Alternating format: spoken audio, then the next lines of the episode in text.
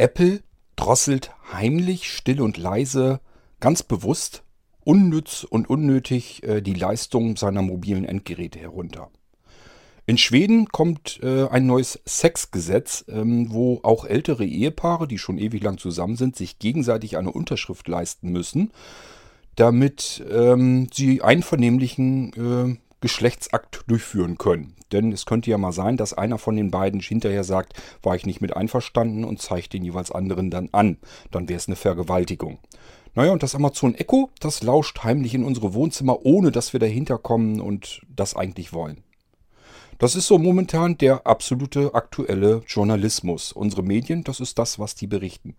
Man schlägt sich eigentlich nur noch, wenn man äh, in die Materie tiefer hineinguckt, jedes Mal mit der flachen Hand vor den Kopf, fragt sich, wie kann sowas überhaupt zustande kommen? Da ist doch offensichtlich nicht vernünftig recherchiert worden, da wurde nicht weiter nachgesehen.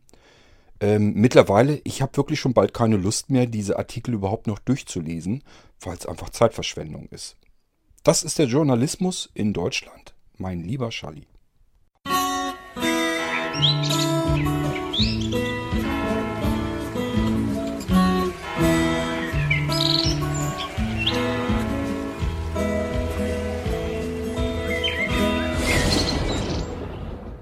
Fangen wir erstmal an mit den Schweden, die offensichtlich am Spinnen sind.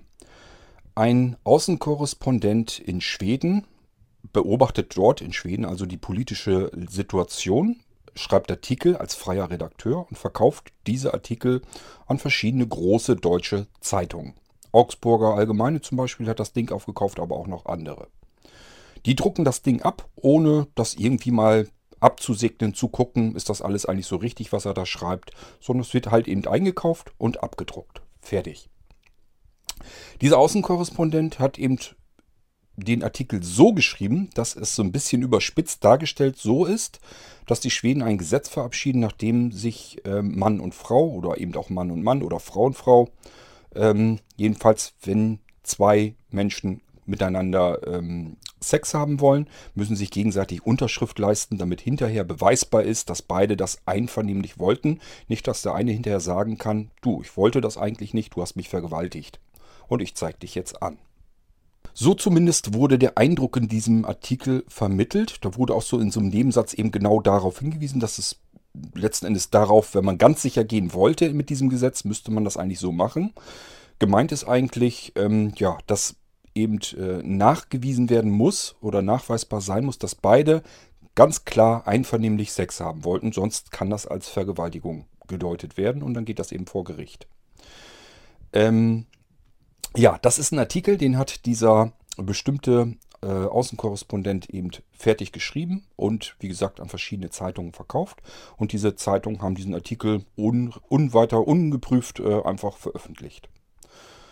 Und dann hat ausgerechnet äh, der Redakteur von Postillon, das ist eigentlich ein Satiremagazin, darauf hingewiesen, Leute, könnt ihr vielleicht mal bitte gucken, was da wirklich passiert ist. Das ist doch totaler Schwachsinn, was ihr da schreibt. Das ist einfach, er hat es geschrieben, das ist Bullshit. Das Problem an der Sache war, die wenigen Zeitungen, die das äh, so abgedruckt haben, die den Artikel so aufgekauft haben, dienten dann als Vorlage für ganz viele andere renommierte Medien. Unter anderem äh, war dabei ähm, ZDF und Spiegel und ich weiß gar nicht, wer da noch alles dabei war. Das waren ganz viele. Stuttgarter allgemein. Ich habe gar keine, ich will das gar nicht alles aufzählen. Ähm, zuletzt bis hin zur DPA, bis zur deutschen Presseagentur, die das Ding so veröffentlicht haben. Und als die es veröffentlicht haben, DPA ist immer so ein ähm, Artikelvorgeber für sämtliche Zeitungen und Nachrichtenmagazine und so weiter in Deutschland. Das heißt, alles, was irgendwie Nachrichten bringt, egal ob es jetzt im Hörfunk ist, im Fernsehen oder eben als Zeit, Zeitung, die orientieren sich alle komplett an den DPA-Meldungen. Ich merke das hier auch ganz deutlich, denn ich verfolge diese Meldung direkt von der DPA und da kommen die natürlich als erstes. Die stellen einfach so ein äh, Portfolio zusammen äh, zu tagesaktuellen Nachrichten. So, und dann merkt man, das kommt erst in, in dem DPA-Ticker und kurz darauf geht es dann los, dass die ganzen verschiedenen Nachrichten und Magazine und so weiter äh, sich genau diese Themen schnappen und die auch für ihr eigenes Tagesprogramm dann verwenden. So, und wenn jetzt erstmal was im DPA drinne ist, dann ist ganz klar, dann hat man es komplett quer durch Deutschland, durch sämtliche Medien gehend, weil da keine einzige Zeitschrift, kein einziges Nachrichtenmagazin ist, was sich noch großartig selbst die Mühe macht und selber recherchiert und selber nachsieht und sich selber Themen sucht. Klar, da werden natürlich eigene, weniger wichtige Themen dann mit dazu gemischt, aber das tagesaktuelle Geschehen, das kommt eigentlich als Vorlage von der DPA, von der Deutschen Presseagentur. Schaut man sich nun diesen Gesetzesentwurf in Schweden an, stellt man fest, dass das eigentlich zum einen äh, kein wirkliches, kein richtiger Gesetzesentwurf ist, sondern es ist mehr so, ja, man nennt es eigentlich Scheinpolitik. Das heißt, man formuliert irgendwas ein bisschen um, sehr schwammig. Es bringt eigentlich am Ende überhaupt gar nichts. Ähm, es klingt halt nur gut und äh, somit, ja, ähm, hat man das Ding dann draußen, hat den Eindruck gemacht, als würde jetzt irgendwas passiert sein, als hätte man irgendwas getan. In Wirklichkeit bringt es einfach überhaupt nichts, ist absolut uneffizient. So, das ist in Schweden tatsächlich so gelaufen. Also es ist überhaupt kein äh, Gesetzesentwurf, der erstmal überhaupt irgendetwas verändert, sondern die Lage so belässt, wie sie ist. Es ist nur ein bisschen umformuliert. Und zum Zweiten, es ist eben komplett schwammig formuliert. Ähm, letzten Endes ging es darum, dass wenn ähm, einer der Partner sagt, das wollte ich eigentlich nicht, ich habe mich genötigt gefühlt oder so, dass das eben dann als Vergewaltigung eingestuft werden könnte vor Gericht. So, das ist eben alles, was eigentlich so da drin steht. Ein bisschen Larifari, sehr schwammig. Da steht überhaupt nichts davon drin, dass beide ganz klipp und klar sich gegenseitig ihr Ja-Wort zum Sex gegeben haben müssen oder dass sie sich gar irgendeinen Vertrag haben unterschreiben müssen. Hat überhaupt nichts davon, äh, steht da irgendwie drin in diesem Ding. Und ähm, ja, darauf hat eben Postillon hingewiesen, die ganzen großen Nachrichtenmagazine. Und äh, die sind ganz, ganz langsam gewesen, haben erst gedacht, na scheiße, das haben wir jetzt ein bisschen verbockt, das sitzen wir aus. Eine Zeitschrift, ich glaube Media mit Doppel-E geschrieben, die haben sich darum gekümmert, haben dann ein äh, Interview mit äh, dem Postillon gemacht und haben gesagt, wie das ähm, alles gekommen ist und was da eigentlich abgelaufen ist. Und dann haben die das halt richtig gestellt mit sogar dem Gegeninterview vom Postillon, um zu zeigen, ja, ist halt Quatsch. Also er hat auch gesagt, er hat auch die Quellen genannt, wo man selber nachsehen kann. Das ist ja in Englisch auch verfügbar, äh, die schwedischen Gesetzesentwürfe und so weiter. Man kann das also selber nachlesen und sieht da überhaupt nichts davon. Steht überhaupt nichts davon drin. Ist eine reine überspitzte Interpretation des Außenkorrespondenten, der eigentlich totalen Scheiß geschrieben hat. Und alle deutschen Medien samt deutsche Presseagentur haben das so einfach übernommen, sich gegenseitig abgekupfert und veröffentlicht. Es ist unglaublich. Ähm, und dann vor allen Dingen noch mit Schlagzeilen überschrieben, wie zum Beispiel Spinnen die Schweden? Fragezeichen und solche Geschichten. Also es ist wirklich unfassbar. Selbst die schwedische Botschaft in Deutschland hat dann äh, ein Statement dazu abgegeben, hat versucht, das richtig zu stellen und klarzustellen, hat sich beim Postillon, einem Satiremagazin, dafür bedankt, dass er versucht hat, die deutschen Medien richtig zu stellen. Es ist wirklich kaum zu glauben. Ähm, dann kam so die ersten weiteren äh, Magazine und Zeitungen, die dann sich gesagt haben, okay, das ist jetzt ziemlich ins Auge gegangen, da müssen wir jetzt irgendwas dazu schreiben. Dann haben die einen gesagt, ja, wir haben es schon korrigiert, tut uns leid, ähm, passiert nicht wieder. Das war noch so die harmloseste Aktion. Ähm, dann gibt es welche, ähm, das war, glaube ich, auch die Augsburger. Die hat den Außenkorrespondent gebeten, dass er bitte ein, ein, eine Gegendarstellung schreiben möge, die sie dann auch wieder veröffentlichen würden. Und der Außenkorrespondent hat gesagt, ich weiß gar nicht, was es hier zu, äh, aufzuregen gibt. Ähm, ich habe nur das übernommen, was im schwedischen Fernsehen lief. Das muss man sich mal reinpfeifen. Da, so weit muss man erstmal kommen. Da sitzt in Schweden ein Außenkorrespondent, der muss nicht irgendwie Quellen nachgucken oder sowas, sondern der guckt da Fernsehen, das schwedische Fernsehen, und schreibt dann von dort aus seine Berichte einfach ab von dem, was er im Fernsehen gesehen hat. Verkauft das an deutsche Zeitungen. Die Zeitungen veröffentlichen das. Ähm, andere Zeitungen werden darauf aufmerksam. Deutsche Presseagentur wird darauf aufmerksam. Kopiert das Ganze ab, schreibt noch ein bisschen mehr drum herum, verändert den Text so ein bisschen, knallt eine reißerische Schlagzeile drüber. Zack, ist wieder eine super dolle Newsmeldung im Umlauf und man hat wieder die nächsten Klickzahlen, die neuen Leser die aufmerksam diese Artikel eben lesen wollen.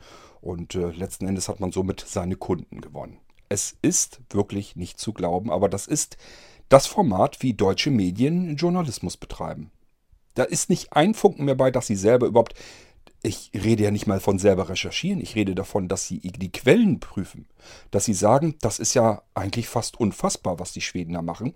Da schaue ich mal nach, ob das wirklich genauso der Fall ist. Selbst das ist ein Aufwand, den die überhaupt nicht mehr betreiben. Es wird nur noch einfach abgeschrieben. Irgendeiner schreibt Schwachsinn. Der Posteljan hat auch geschrieben, dass dieser Außenkorrespondent äh, schon öfter damit aufgefallen ist, dass er einfach Fake News, falsche Meldungen veröffentlicht hat. Einfach Scheiße schreibt. Und die großen Zeitungen kaufen den Scheiß auf, drucken das ab. Die anderen kupfern von, kupfern von diesen Zeitungen ab, veröffentlichen das weiter. Ich sag ja, krönende krönender Abschluss war für mich so, als ich gesehen habe, dass die DPA das Ding tatsächlich auch noch kopiert und ebenfalls einfach als Newsmeldung, als Tatsache, als reale Gegebenheit dann so weiter veröffentlicht, sodass dann wieder alle anderen Magazine und Nachrichtensendungen das Ding auch mit aufnehmen. Es ist wirklich, also man kann nur noch mit dem Kopf schütteln. Das ist aber ja nur ein Beispiel, wie im Moment wirklich Redaktionen ticken, wie die arbeiten, wie die, das ist wirklich, ich glaube, ich weiß nicht, ob man äh, Redakteur, man muss da glaube ich nichts großartig mehr für gelernt haben. Das kann eigentlich jeder machen, der möchte. Ich bin ja auch Redakteur, ich arbeite auch in einer Redaktion. Das heißt, ich schreibe selber Artikel, und äh, ja, das läuft bei uns eigentlich so ähnlich ab. Ich gebe meine ähm, Artikel ab und da guckt keiner nach, ist das eigentlich richtig, was der Quarter schreibt, sondern es wird eben so veröffentlicht. Nun ist es aber so, äh, bei uns werden nicht irgendwelche riesengroßen, spektakulären äh, News äh, verfasst oder sowas, sondern einfach technische Berichte. Und äh, da gibt es nicht so ganz wahnsinnig viel, was man wirklich grundlegend komplett falsch machen kann. Ähm, denn wenn irgendwie was ist, wo ich selber mir überlegen muss, ja, weißt du jetzt selber nicht so gut Bescheid, dann muss ich eben auch recherchieren. Und dann gucke ich mir aber natürlich nicht eine Quelle an und schreibe da einfach ab, sondern ich gucke mir dann mehrere Quellen an. Beziehungsweise sind das oft auch Sachen, da muss ich nur noch mal ein bisschen auffrischen, damit ich die Daten aktuell habe und so weiter. Ähm, also bei uns kann sowas eigentlich normalerweise nicht passieren, weil wir eben diese großen Weltmeldungen dann äh, bei uns gar nicht drin haben, sondern eher relativ im kleinen normale technische Berichte. Und ähm, das ist ja oftmals in Nischencomputersystemen oder so, wo ich im, in dem Bereich tätig bin. Das heißt, da kennen sich sogar die Magazine äh, mit den Firmen. Die haben direkte Kontakte.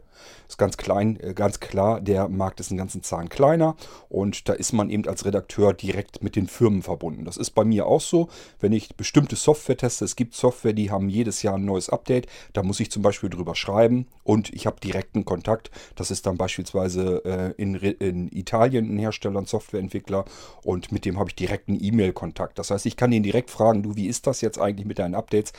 Äh, kannst du mir mal eine Auflistung geben, was da eigentlich alles neu drin steckt und so weiter. Und da kann ich eben mal ganz bequem meinen Artikel daraus schreiben und habe die Information aus allererster Hand. Da ist es kein ähm, Korrespondent dazwischen oder irgendeine andere Instanz, sondern ich bin direkt mit dem Entwickler, mit den Herstellern verbunden und äh, muss den eben äh, schreiben, mich mit denen hin und her austauschen und kann dann darüber meinen Artikel eben verfassen. Also ich glaube nicht, dass uns sowas überhaupt passieren kann. Wir kupfern zumindest äh, jedenfalls keine Artikel aus anderen Zeitschriften ab. Nichtsdestotrotz denke ich mir dann immer, wenn man über etwas schreibt, was man wirklich richtig verkaufen will. Also ihr wisst es auch, ähm, ich habe auch schon Kritik hier genug bekommen, auch im Podcast, dass ich vielleicht mal was erzählt habe, was einen falschen Eindruck abliefert oder was einfach komplett falsch ist. Das kann man ja richtig stellen und dann veröffentliche ich das hier. Ähm, das ist ja nicht das Problem. Es ist aber auch ein Unterschied, denn hier im Podcast, da brabbel ich einfach raus, was mir durch den Kopf geht, ohne dass ich das jetzt aufbereite, vorbereite, nachrecherchiere, nochmal eben nachgucke, wie sind die Daten oder sonst irgendetwas. Das heißt, das ist, muss einfach aus dem Kopf herausflutschen. Ich muss das hier quick and dirty machen. Ihr kennt das alles schon. Das ist komplett, muss alles ganz einfach und ganz schnell gehen. Mikrofon ans äh, Smartphone, ähm, Aufnahme-App an, quatschen, Aufnahme-App aus, ähm, hochladen, fertig. Ich habe da nicht wahnsinnig viel Zeit dafür, da jetzt noch erst irgendwelche Recherche zu betreiben oder irgendwie zu gucken, wie geht denn das eigentlich ganz genau, dass du keinen Mist erzählst. Das funktioniert so eben oftmals nicht. Und ihr wisst selber, welche Themenvielfalt ich hier habe. Das heißt, ich muss auch noch in allen Bereichen irgendwie so ein bisschen das im Kopf drinne haben. Ich kann da nicht überall erst nachgucken. Nichtsdestotrotz ähm, interessiere ich mich ja für sehr viele verschiedene Themen und das merkt ihr hier im Irgendwasser auch. Und äh, wenn das Sachen sind, die ich technisch korrekt erklären möchte, wenn ich sage, jetzt erkläre ich mal ein ganz bestimmtes Vorgehen, ein ganz, eine ganz bestimmte Sache, dann gucke ich mir durchaus vorher mal eben nochmal äh, zumindest irgendwie einen Wikipedia-Artikel, obwohl das auch nicht immer die besten Quellen sind, oder eben was anderes an, um nochmal einfach zu gucken, war das so, wie ich es in Erinnerung habe Oder war da irgendwie noch was anderes, was ich vielleicht mit erzählen sollte, damit einfach kein falscher Eindruck entstehen kann? Das mache ich selten, nur dann, wenn ich es wirklich selber von mir her sage, das musst du jetzt technisch korrekt erklären, weil du die Technik erklären willst. Wenn ich was ganz anderes erklären will und ich vertue mich dann bei der technischen ähm, Detail, Detailbeschreibung, das ist eine andere Geschichte. Da sage ich mir, ja gut, Schwund ist überall. Ganz anders arbeite ich, wenn das ein Artikel wird, der veröffentlicht wird in einer gedruckten Zeitschrift, da muss ich für gerade stehen. Da muss ich sagen, das, was ich da geschrieben habe, äh, das ist so korrekt, sonst, ähm, ja, sonst ist das einfach äh, schlechter äh, Journalismus. Dann ist das einfach redaktionell überhaupt nicht richtig recherchiert. Ich kann nicht einfach irgendwo hingehen, mir irgendwo was abschreiben aus dem Internet oder sonst irgendwo und denken, gut, wird schon stimmen, veröffentliche ich mal. Habe ich mir eine Menge Arbeit gespart, dann ist das okay. Muss schnell gehen, ich habe nicht so viel Zeit und ähm, ich habe da jetzt auch keine große Lust, mir da großartig Arbeit zu machen. Ich knall das da jetzt rein als Artikel, verkaufe den, äh, habe mein Geld dann dafür bekommen. Die Zeitung ist glücklich, dass er einen Artikel hat. Und ob das richtig oder falsch ist, spielt dann keine Rolle. So würde ich nicht arbeiten. Ich denke mal, so würde unsere Redaktion zumindest auch nicht arbeiten wollen. Ich könnte mir auch vorstellen, wenn ich das ein paar Mal mache oder so, dann würden die sagen, du, äh, du hast jetzt so oft wirklich Scheiße geschrieben und wo wir eine Menge Mecker gekriegt haben von den Lesern, äh, das ist nicht tragbar. Und ich denke mir doch auch, das müsste eigentlich doch auch bei führenden Zeitungen sein, die eigentlich relativ teure Redakteure eingestellt haben, die dort ihr komplettes Leben davon bestreiten. Das ist bei mir ja gar nicht mal der Fall. Ähm, dann sollte man doch annehmen, dass die zumindest, wenn sie irgendwo was aufschnappen, eine Information, wenigstens mal nachgucken, äh, Gibt es da Quellen irgendwo dafür, für diese Information? Gucke ich mal eben nach, mache ich mir selber einen Eindruck davon. Guck mal eben nach, ist das wirklich so, wie jemand das wiedergegeben hat? Ich denke mal, das sollte man doch wohl so machen. Da sollte man als Leser auch davon ausgehen, dass das so halbwegs vernünftig ist, wenn ich da was von einer großen, renommierten Zeitschrift lese oder von einem Nachrichtenmagazin, wenn ich mir die Tagesschau angucke oder äh, das Heute-Journal oder sonst irgendetwas, dann möchte ich einfach davon ausgehen und sicher sein, halbwegs vernünftig, dass das, was die mir da erzählen, zumindest soweit den Fakten auch entspricht und nicht irgendwo einfach von irgendeinem Dummschwätzer äh, abgekopiert worden ist. Das ist ja, äh, das geht gar nicht.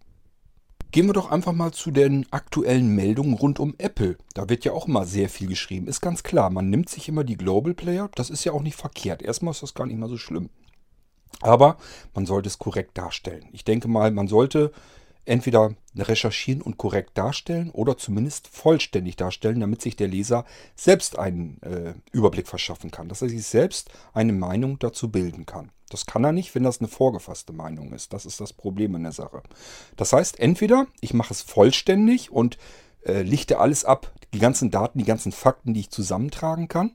Oder aber, wenn ich die Meinung des Lesers schon vorkauen will, das machen eben sehr viele, äh, dann muss ich es zumindest ähm, korrekt machen. Dann kann ich nicht einfach irgendwas behaupten und dann ist es im Prinzip am Ende, was dabei herauskommt, vollkommen verkehrt. Das geht dann auch nicht.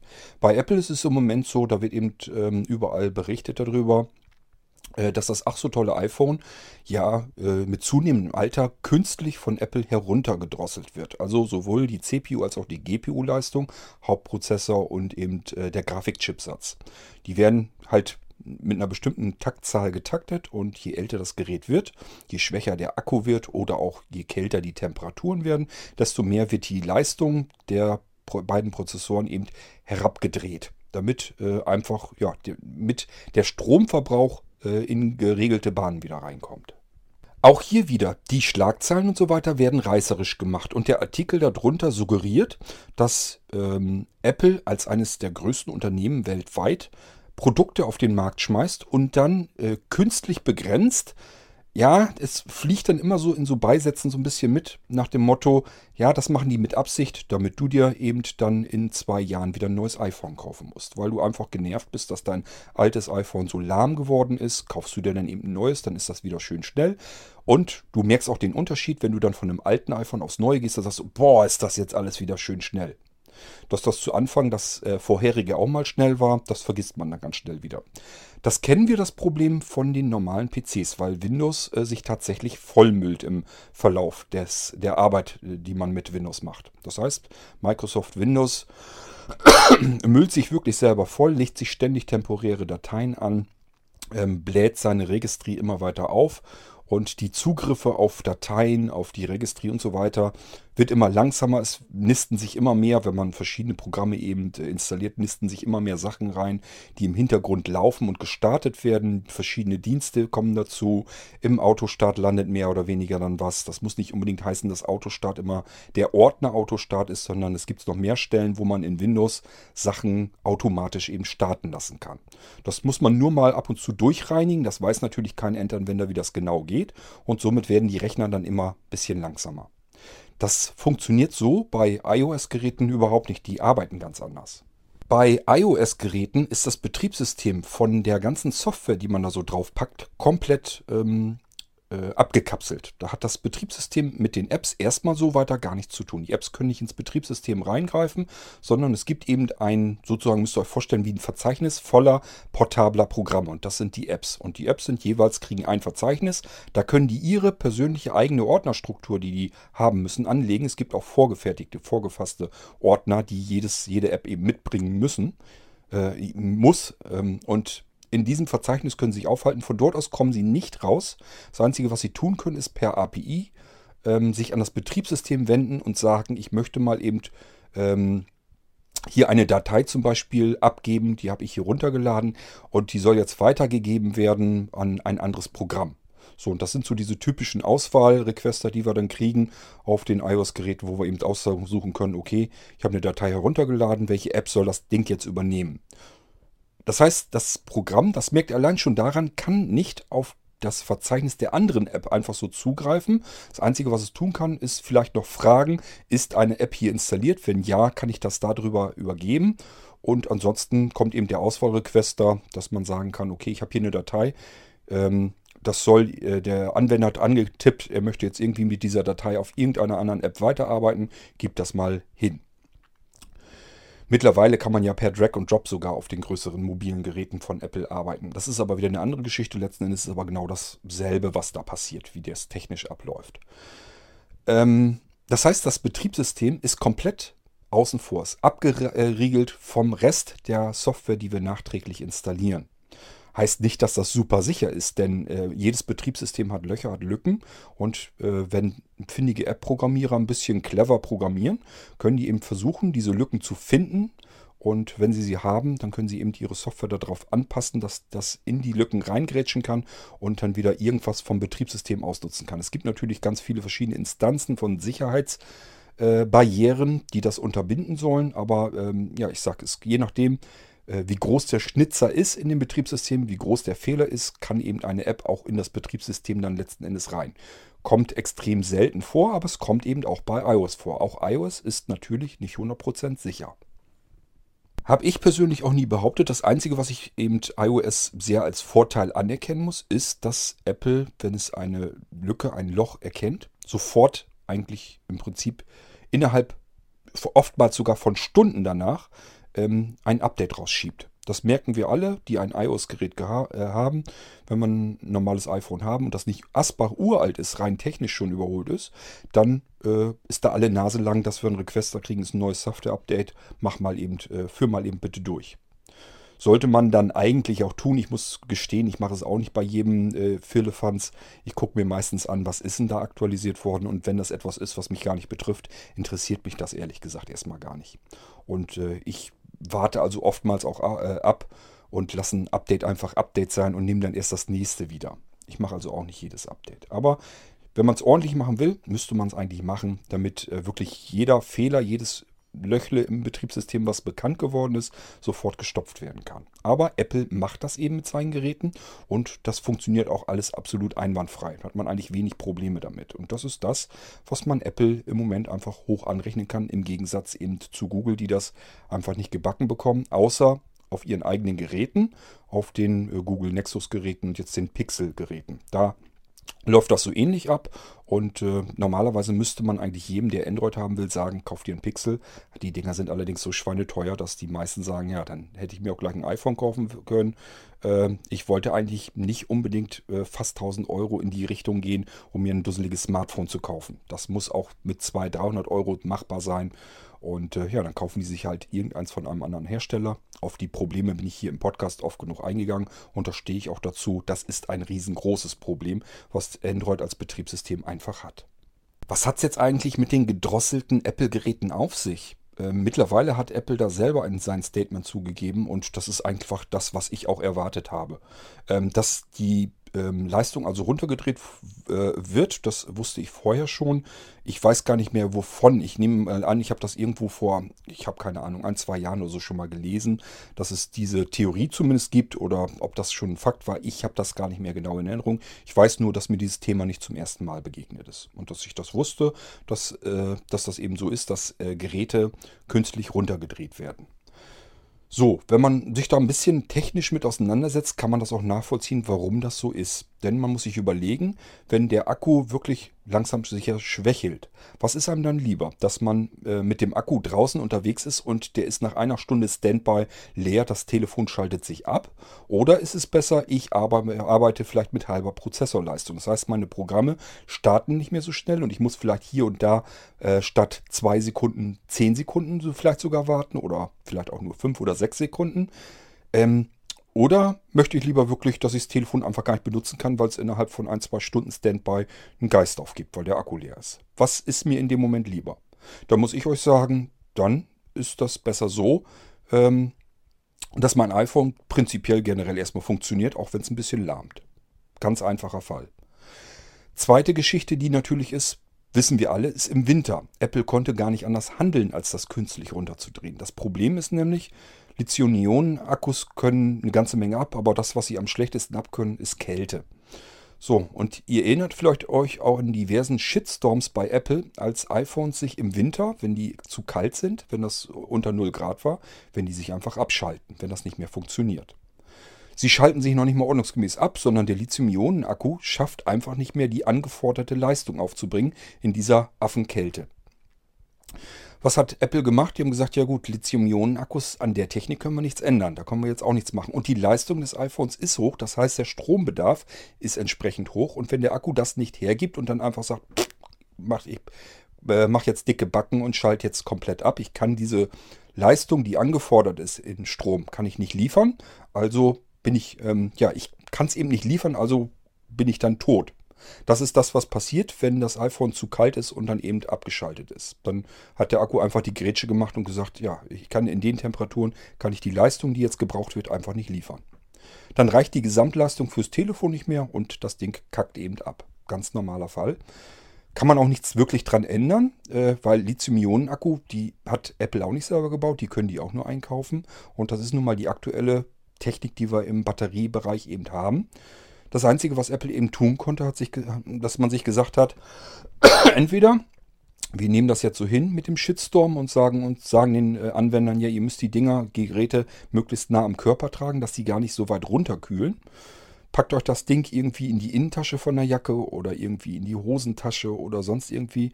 Jedenfalls, wenn ihr das irgendwie im Rucksack liegen lasst oder irgendwie im Auto, im Handschuhfach oder sonst irgendetwas, dürft ihr euch leider nicht wundern, dann ist das einfach so. Der Akku schafft die Leistung nicht und somit kann das Telefon dann nicht mehr funktionieren. Arbeitet nicht mehr, ist tot. Ist so. Können wir nicht ändern. Ähm, hat mit dem iPhone prinzipiell erstmal so gar nicht so viel zu tun, außer vielleicht, dass man sagen kann, das iPhone hat einfach zu viel, ist einfach zu stromhungrig, als dass der äh, relativ kleine Akku, der da drin steckt, das noch ähm, leisten kann. Das Einzige, was wir tun könnten, wäre das iPhone vielleicht dicker machen, dass da ein dickerer Akku reinkommen äh, kann, der viel mehr Leistung schafft. Keine Ahnung, da wird man sicherlich sowas machen können, aber mit einem dicken Klotz in der Hand will heutzutage eben auch keiner mehr rumrennen. Die Leute wollen dünne Smartphones haben. Äh, diese früheren, die alten Briketts, die wir noch damals hatten, die Handys, das will eben auch keiner mehr haben. Das ist auch genau das, was die Leute sich dann sagen. Das hatte ich früher zu Nokia-Zeiten aber nicht kein Wunder.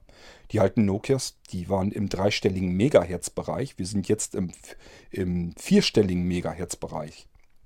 Das heißt, früher haben wir so 100, 200, 300 äh, Megahertz gehabt. Heute haben wir äh, über 2 Gigahertz in den Telefonen mit mehr Kernprozessoren. Das hatten wir alles damals nicht. Und der Akku in den früheren Geräten war ein riesen Klopper da drin. Äh, da hatten wir noch viel mehr Möglichkeiten, viel mehr Platz da eben was zu machen. Das ist jetzt ja alles gar nicht mehr der Fall. Der Akku muss hauchdünn sein in dem Gerät, damit das Gerät eben ähm, einen riesengroßen Bildschirm hat, lange hält, aber äh, eben auch nicht zu dick ist, nicht zu klobig ist. Sonst kauft das Ding nämlich keiner. Was konnte Apple also nur tun? Entweder den Anwendern sagen, das ist leider so, weil geht nicht anders. Oder aber äh, Tipps zu geben, was man im Winter mit dem Telefon machen kann. Zum Beispiel in die Innentasche stecken, sodass das direkt ganz nah am Körper getragen wird. Und wenn man es aus der Tasche nimmt, dass das möglichst warm ist. Das kann man machen, aber ja, erzähl das mal den Anwendern. Die werden sagen, was? Wie bitte? Ich habe mir für über 1000 Euro ein Smartphone gekauft und muss es jetzt ähm, muss jetzt da drauf sitzen wie, wie die Henne auf dem Ei. Das kann doch nicht euer Ernst sein, damit es funktioniert. Das ist das, was dabei herauskommen würde. Ist also nicht wirklich marktdurchsetzbar. Das funktioniert so nicht. Da würde Apple sich nur den nächsten Shitstorm ab abholen. Das Einzige, was sie tun können, ist eben zu sagen, okay, die Leistung im iPhone bei bestimmten Temperaturen und wenn der Akku viel zu alt schon geworden ist, ähm, reicht das eben nicht mehr aus. Die ähm, Stromversorgung bricht zusammen. Das geht so nicht. Also müssen wir die Leistung runterdrehen, so weit, äh, bis die Leistung des Akkus dafür eben noch ausreicht, egal ob es jetzt eiskalt ist oder ob der Akku einfach schon zwei Jahre auf dem Buckel hat und entsprechend viele Ladezyklen, dass er eben schon eigentlich ganz gut äh, abgenommen hat, dass er vielleicht nur noch drei Viertel Leistung hat, der früheren Leistung, vielleicht sogar ja nur die Hälfte. Das alles kann man eben weiter hinauszögern, dadurch, indem man sagt, ja, wir schrauben die den Dampf in, der, in, der, in, dem Prozessor und in der GPU schrauben wir eben entsprechend runter. Dann können die Leute länger mit einem Akku auskommen im Smartphone. Und äh, sie haben auch nicht das Problem, dass das ganze Gerät einfach komplett zusammenbricht, sobald es mal Minusgrade sind das macht Sinn, das ist einfach einzig Sinnvolle, was man eigentlich machen kann. Aber das ist natürlich nicht so eine schöne reißerische Schlagzeile. Das ist natürlich für Redaktionen und so weiter, ist das natürlich nicht, nicht das, was die eigentlich haben wollen. Damit erreicht man keine Klickzahlen, damit äh, erreicht man keine Leserzahlen, damit kann man auch keine Werbebanner füttern und so weiter und so fort. Alles, was damit zusammenhängt. Ja, und somit ähm, wird es eben komplett anders dargestellt. Oder eben, man gibt sich einfach nicht die Mühe, das zu recherchieren, sondern man schreibt nur, dass etwas ist, wie es ist, schreibt dann aber nicht dazu, weil das würde nämlich mehr Arbeit machen, warum es so ist, wie es ist. Und beim Leser kommt dann der Eindruck eben ganz anders zustande, weil er eben den Hintergrund, den technischen Sachverstand nicht hat, weil er nicht weiß, warum ist das so und die Redaktion das auch gar nicht hinschreibt, weil macht ja Arbeit sagt sich der Leser eben, ja gut, das suggeriert mir jetzt, das macht mir den Eindruck, als wenn die Hersteller alles Bösewichte sind, die mir Schlechtes wollen, mein Telefon künstlich runterdrosseln nach ein, zwei Jahren äh, im Gebrauch, damit das Ding immer langsamer wird, ich irgendwann entnervt bin und mir das Neue kaufe und dann sage, boah, war das alte schlecht und das Neue, boah, was ist das geil. Deswegen machen die Hersteller das, das ist ja nicht nur Apple so, machen andere natürlich auch. Ähm, und äh, das ist natürlich fatal. Das ist einfach schlechte redaktionelle Arbeit. Kann man nicht anders sagen. Das liegt an den Medien, an den Redaktionen, wenn die das so darstellen. Ist wirklich traurig, denn ich fände es besser, wenn man versucht, ähm, das Warum, warum ist etwas so, wie es ist, das ist eigentlich viel wichtiger, als einfach nur zu schreiben, das ist halt so und äh, ja, muss sich jeder selber ein Bild machen, woran es liegen könnte, dass das so ist. Das ist eigentlich Käse. Als Kinder war man, waren wir das anders gewohnt. Da hat es die Sendung mit der Maus gegeben und da wurde nicht erklärt, dass Dinge einfach so sind, wie sie sind, sondern warum ist eigentlich etwas so, wie es ist? Wie kommt das zustande? Warum geht es nur so und warum geht es vielleicht nicht anders? Oder was könnte man anders machen? Aber wo sind da wieder Nachteile mit ähm, verknüpft? Das wäre richtiger Journalismus. So wie man es als Kind eigentlich hatte, wie man da die Kindersendung hatte, wie einem die Sachen erklärt wurden. Das macht heute kein Schwein mehr, weil macht alles Arbeit, kostet Geld, kostet Zeit. Zeit, äh, Geld, ja, Zeit ist ja Geld. Und ähm, somit machen die ganzen Redaktionen das nicht. Aber es ist einfach miserabler Journalismus und die Leser äh, können das nicht richtig auseinanderfriemeln, machen sich ihre eigenen Gedanken dazu. Die gehen dann eigentlich nur, können nur auf den Holzweg gehen. Und äh, das ist eben das Problem. Ich sage mir mittlerweile bei jeder Nachricht, die ich lese, Erste Frage, die ich mir stellen muss, ist das so, was die da schreiben? Ich kann das jetzt einfach nicht mehr so hinnehmen. Ich kann nicht einfach sagen, das ist jetzt eine Nachricht von einem renommierten Nachrichtenmagazin, also muss das so stimmen. Da darf ich überhaupt nicht mehr von ausgehen, egal wo es herkommt. Ich habe eben erzählt, selbst die DPA kupfert ab, schreibt ab, schreibt, äh, schreibt Scheiße rein. Alle anderen kupfern es wieder von der DPA äh, ab. Also, das kann ich nicht mehr machen. Ich kann nicht einfach mehr irgendeine Meldung lesen. Sehr, egal, ob es in der Tageszeitung ist, in den Nachrichten, ähm, im Internet, das spielt alles gar keine Rolle mehr denn es wird überall nur noch abgeschrieben. Ich kann nicht mehr davon ausgehen, dass nur weil es vielleicht das Heute-Journal ist, weil das vom ZDF ist oder weil es eine DPA-Meldung ist, dass es damit automatisch vernünftig recherchiert ist und dass das Fakt ist, was die mir da schreiben. Darf ich nicht mehr von ausgehen. Je bekloppter die Meldung ist, je verrückter sich das ganze Ding anhört, desto eher muss ich eigentlich sagen, ich recherchiere mal selber. Ich suche nach Quellen und gucke mir das ganze Ding selber mal an. Versuche das herauszufinden, ähm, wo haben die das her und was steht da tatsächlich? Das ist der erste Schritt, den man machen muss, wenn man eine Nachricht hat. Das muss eigentlich wirklich jeder machen, wenn er eine Nachricht sieht. Nicht als gegeben hinnehmen, nicht, nicht sagen, das ist jetzt Fakt, weil ich es gesehen habe, nur weil es im Fernsehen veröffentlicht wurde oder im Rundfunk oder aber in der Zeitung geschrieben steht. Deswegen ist es absolut nicht richtig. Das hat damit überhaupt nichts zu tun. Und so weit muss ich erstmal kommen, gedanklich, dass ich mir sage, gut, ihr habt da jetzt einen Beitrag gemacht, das äh, muss ich mir erstmal selber ein Bild darüber machen, ob das überhaupt stimmt. Schön wäre jetzt gewesen, wenn ihr mir Quellen mit an die Hand gegeben hättet, dass ich selber nachgucken kann. Das so funktioniert die Wikipedia zum Beispiel.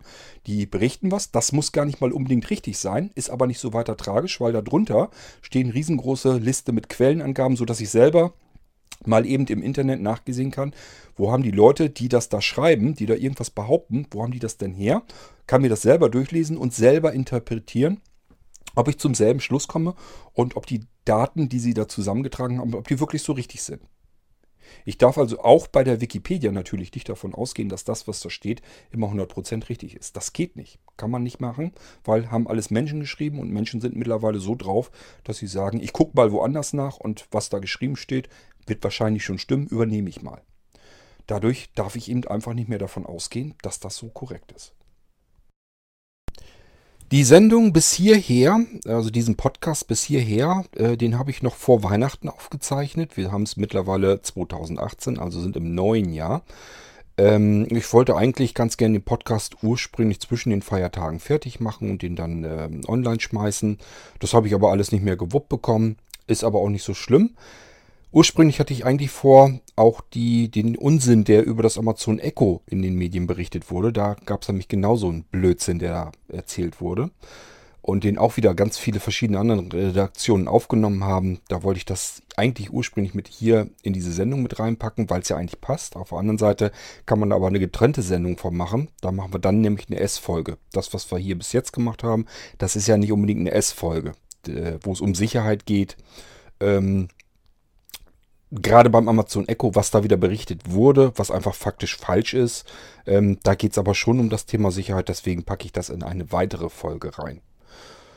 Ähm, ja, mittlerweile rückblickend kann man sagen, es hat auch ein bisschen was gebracht, dass Apple jetzt natürlich wieder den Mist am Dampfen gehabt hat. Ähm, die haben dann halt gesagt, okay, erstmal begrenzt für ein Jahr machen wir das so. Wer einen neuen Akku haben will, einfach zu einem äh, Apple Store hingehen, sich den Akku tauschen, tauschen lassen. Äh, braucht man einen Termin vorher. Und äh, kostet nur noch 29 Euro. Kostet ursprünglich 79 Euro und jetzt wird das eben für 29 Euro durchgeführt. Das heißt, wer jetzt ein iPhone 6 oder 6S oder 7 oder 7S oder ja, das 8er oder so ist natürlich schon ist, ist Quatsch, weil es gerade frisch auf dem Markt ist. Aber wer so ältere Geräte hat, die über ein Jahr alt sind, der könnte eventuell mal auf die Idee kommen, nachzusehen, ähm, wie gut ist mein Akku denn noch? Dreht, drosselt mein Handy denn auch schon runter? Ich habe so das Gefühl, dass mein iPhone auch langsamer ist als zu Anfang. Das kann man messen, sage ich euch gleich was dazu. Ähm, und äh, wenn das der Fall wäre, wenn man sagt, okay, mein äh, iPhone läuft auch irgendwie mit reduzierter Leistung, also ist der Akku entsprechend runter, ähm, möchte ich austauschen lassen. Kostet dann, wie gesagt, 29 Euro. Kann man sich einen Termin im Apple Store holen, einfach anrufen, Termin holen und dann hinfahren und äh, den Akku auswechseln lassen. Für 29 Euro kann man das sicherlich mal machen. Ähm, ja, wie kriegt man das denn überhaupt mit? Da ist ja jetzt nicht unbedingt eine Anzeige. Da muss man ähm, warten, bis wir eine neue iOS-Version haben. Da wird's dann, äh, soll es dann mit reinkommen. Das heißt, Apple hat sich gesagt, okay, ein bisschen transparenter können wir es wirklich machen, da habt ihr recht. Und äh, da wird es wahrscheinlich irgendwie eine Anzeige in den Batterieeinstellungen geben, wie gut, wie fit der Akku eigentlich noch ist. Da wird, also ich vermute mal, wird einfach eine Prozentanzahl drin stehen, wie äh, gut der Akku noch ist. Und wenn er über 80 Prozent hat, dann ist er eigentlich ganz normal. Das ist ein ganz normaler äh, Bereich, wo er noch ganz normal funktionieren kann. Und je schlechter er wird, desto höher ist eigentlich die ähm, Dringlichkeit, dass man ihn dann mal auswechseln sollte. So, und wie gesagt, ähm, das Akkutauschprogramm 29 Euro, also dieses vergünstigte, äh, das gilt ab iPhone 6 ähm, gehen natürlich auch die Plus-Modelle mit rein, also 6 und 6 Plus, 6S, 6S Plus, genauso mit den 7ern. Ähm, ob das dann nach einem Jahr dann wieder 79 Euro kostet, ich gehe da im Moment mal von aus, aber wissen tue ich es auch nicht, muss man dann abwarten, was Apple dann sagt. Denn äh, im Endeffekt wirklich draufzahlen tun die jetzt auch nicht. Der Akku kostet keine 29 Euro. Nun muss man da natürlich noch ein bisschen Arbeitslohn und sowas weiter einrechnen. Also diese 29 Euro sind fair meines Erachtens nach. Ähm, 79 Euro wären allerdings ziemlich unverschämt, dass das, was sie bisher immer genommen haben. Wie könnt ihr denn jetzt am besten schon herausfinden, ob euer iPhone, wenn ihr einen 6er habt oder ein 6S, kann gut sein, dass das äh, mit reduzierter Leistung vielleicht sogar schon läuft. Da sind die Akkus dann immerhin schon zwei Jahre alt ähm, und gegebenenfalls eben noch älter. Also da könnte man schon mal nachsehen, ob man davon betroffen ist. Aber wie macht man das am besten? Ist gar nicht so schwierig. Auf der anderen Seite ist es dann doch wieder ein bisschen umständlich. Kostet auch ein ganz kleines bisschen Geld. Ihr müsst nämlich eine App installieren, die eben ein bisschen Geld kostet. Ich weiß gar nicht, ich glaube irgendwie 1 Euro irgendwas. Ist also nicht die Welt jetzt, aber ja, man muss sie eben kaufen und sie macht eigentlich nicht viel mehr, als äh, das iPhone zu messen, die Leistung zu messen. Es sind verschiedene Leistungsdaten, die eben gemessen werden und dann schön übersichtlich angezeigt werden. Ähm, die App nennt sich Geekbench und ähm, wird geschrieben G-E-E-K-B-E-N-C-H. So, da geht er mit diesem Suchbegriff in den App Store von Apple, sucht euch diese App heraus, installiert euch die und dann könnt ihr die Leistung eures iPhones messen. Steht aber natürlich jetzt nicht. Beispielsweise ähm, iPhone Akku äh, läuft auf circa 75% noch oder so. Das kann man damit leider nicht messen. Das Einzige, was man eben messen kann, man kann die Leistung messen und äh, somit hat man auch die CPU-Leistung, also vom Hauptprozessor im iPhone. Der wird ja gedrosselt, wenn der Akku entsprechend ähm, nicht mehr die Leistung hergibt. Dann wird eben die CPU-Power, die wird eben runtergedreht. Und das kann man dann natürlich auch messen, ganz klar.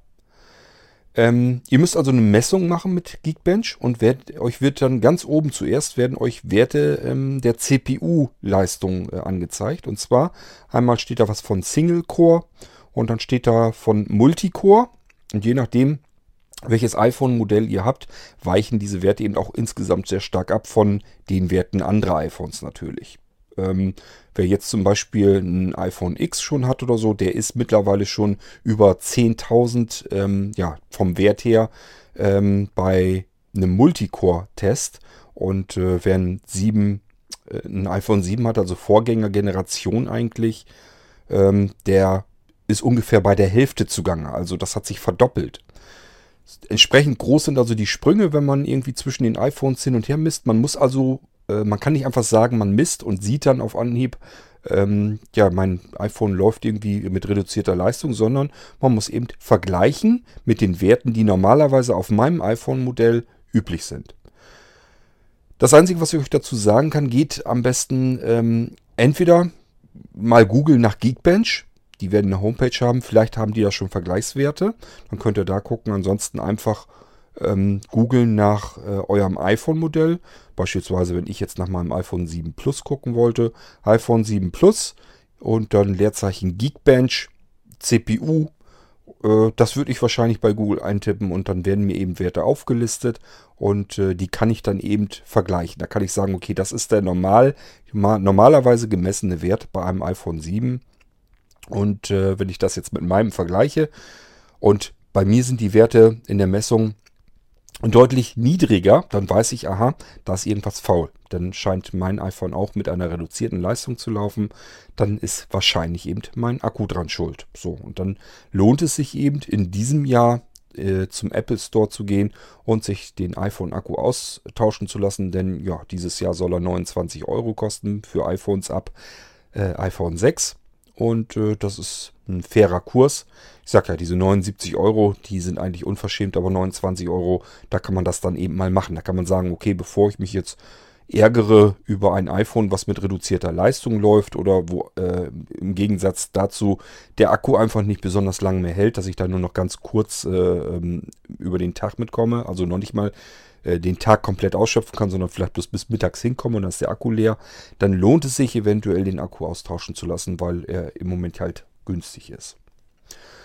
So, ähm, ja, das wäre also die Möglichkeit, die ihr habt, einfach mit Geekbench eine Messung zu machen. Ich sage ja, kostet ein bisschen was, ähm, die App und die dann installieren, damit messen, vergleichen mit den Werten, die normalerweise für mein iPhone-Modell dann gelten.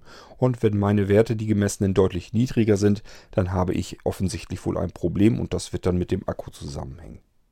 So, diese Sendung werde ich mal wieder unter einem N äh, wie Nachrichten oder Newsmeldungen ähm, veröffentlichen, obwohl es jetzt nicht unbedingt Nachrichten sind. Andererseits schon. Ich habe euch gesagt, ähm, was ähm, zumindest kurz vor Weihnachten, ich sage ja, den Podcast habe ich vor Weihnachten noch gemacht, ähm, was da durch die Nachrichten lief und was einfach völliger Blödsinn war. Ähm, ja, und deswegen packe ich das unter eine normale Endfolge und dann haben wir noch ausstehend die ganze Geschichte rund um das Amazon Echo. Die will ich euch natürlich auch nicht vorenthalten, was da lief und warum es eben faktisch wirklich falsch ist. Und das müssen wir vielleicht ein bisschen gerade rücken. Einfach damit man sich selber ähm, Gedanken darüber machen kann und sich selber eine Meinung bilden kann. Das finde ich persönlich wichtiger. Ist immer besser, ähm, vollständig zu erzählen, wie, wie Dinge sind und dass man selber eben nachrecherchieren kann, auch eventuell, kann sich selbst eine Meinung bilden und das ist immer am besten.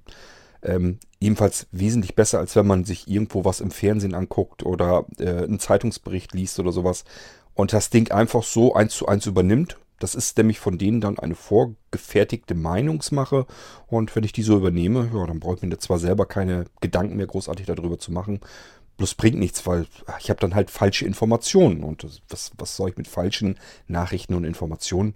Da kann man nichts mit anfangen. Kann man sich eigentlich schenken. So, ähm, das heißt, die Geschichte mit dem Amazon Echo, das machen wir in eine separate Folge und da können wir dann auch eine schöne S-Folge mal wieder draus machen, weil es da eben um, dieses, um das Thema Sicherheit geht. Ähm, ja, beim Amazon Echo, die Hauptsorge, die man immer hat, ist ja, lauscht das Ding in den Raum hinein, ähm, schnorchelt es Daten ab und, und hört es mit und überträgt es das alles an äh, die Amazon-Server? Und wenn ja, wie lange liegen die da eigentlich? Kann man das eigentlich löschen lassen oder wie funktioniert das alles eigentlich? Und da können wir eben eine andere Folge draus machen. Gut, dann machen wir hier eine Endfolge draus und äh, ansonsten, ich habe natürlich noch mehr euch was zu erzählen. Jetzt so, ja, nach Neujahr gibt ein paar Themen wieder, die ich euch erzählen kann. Und wir hören uns bald wieder. Bis dahin macht's gut. Tschüss, sagt euer König Kort.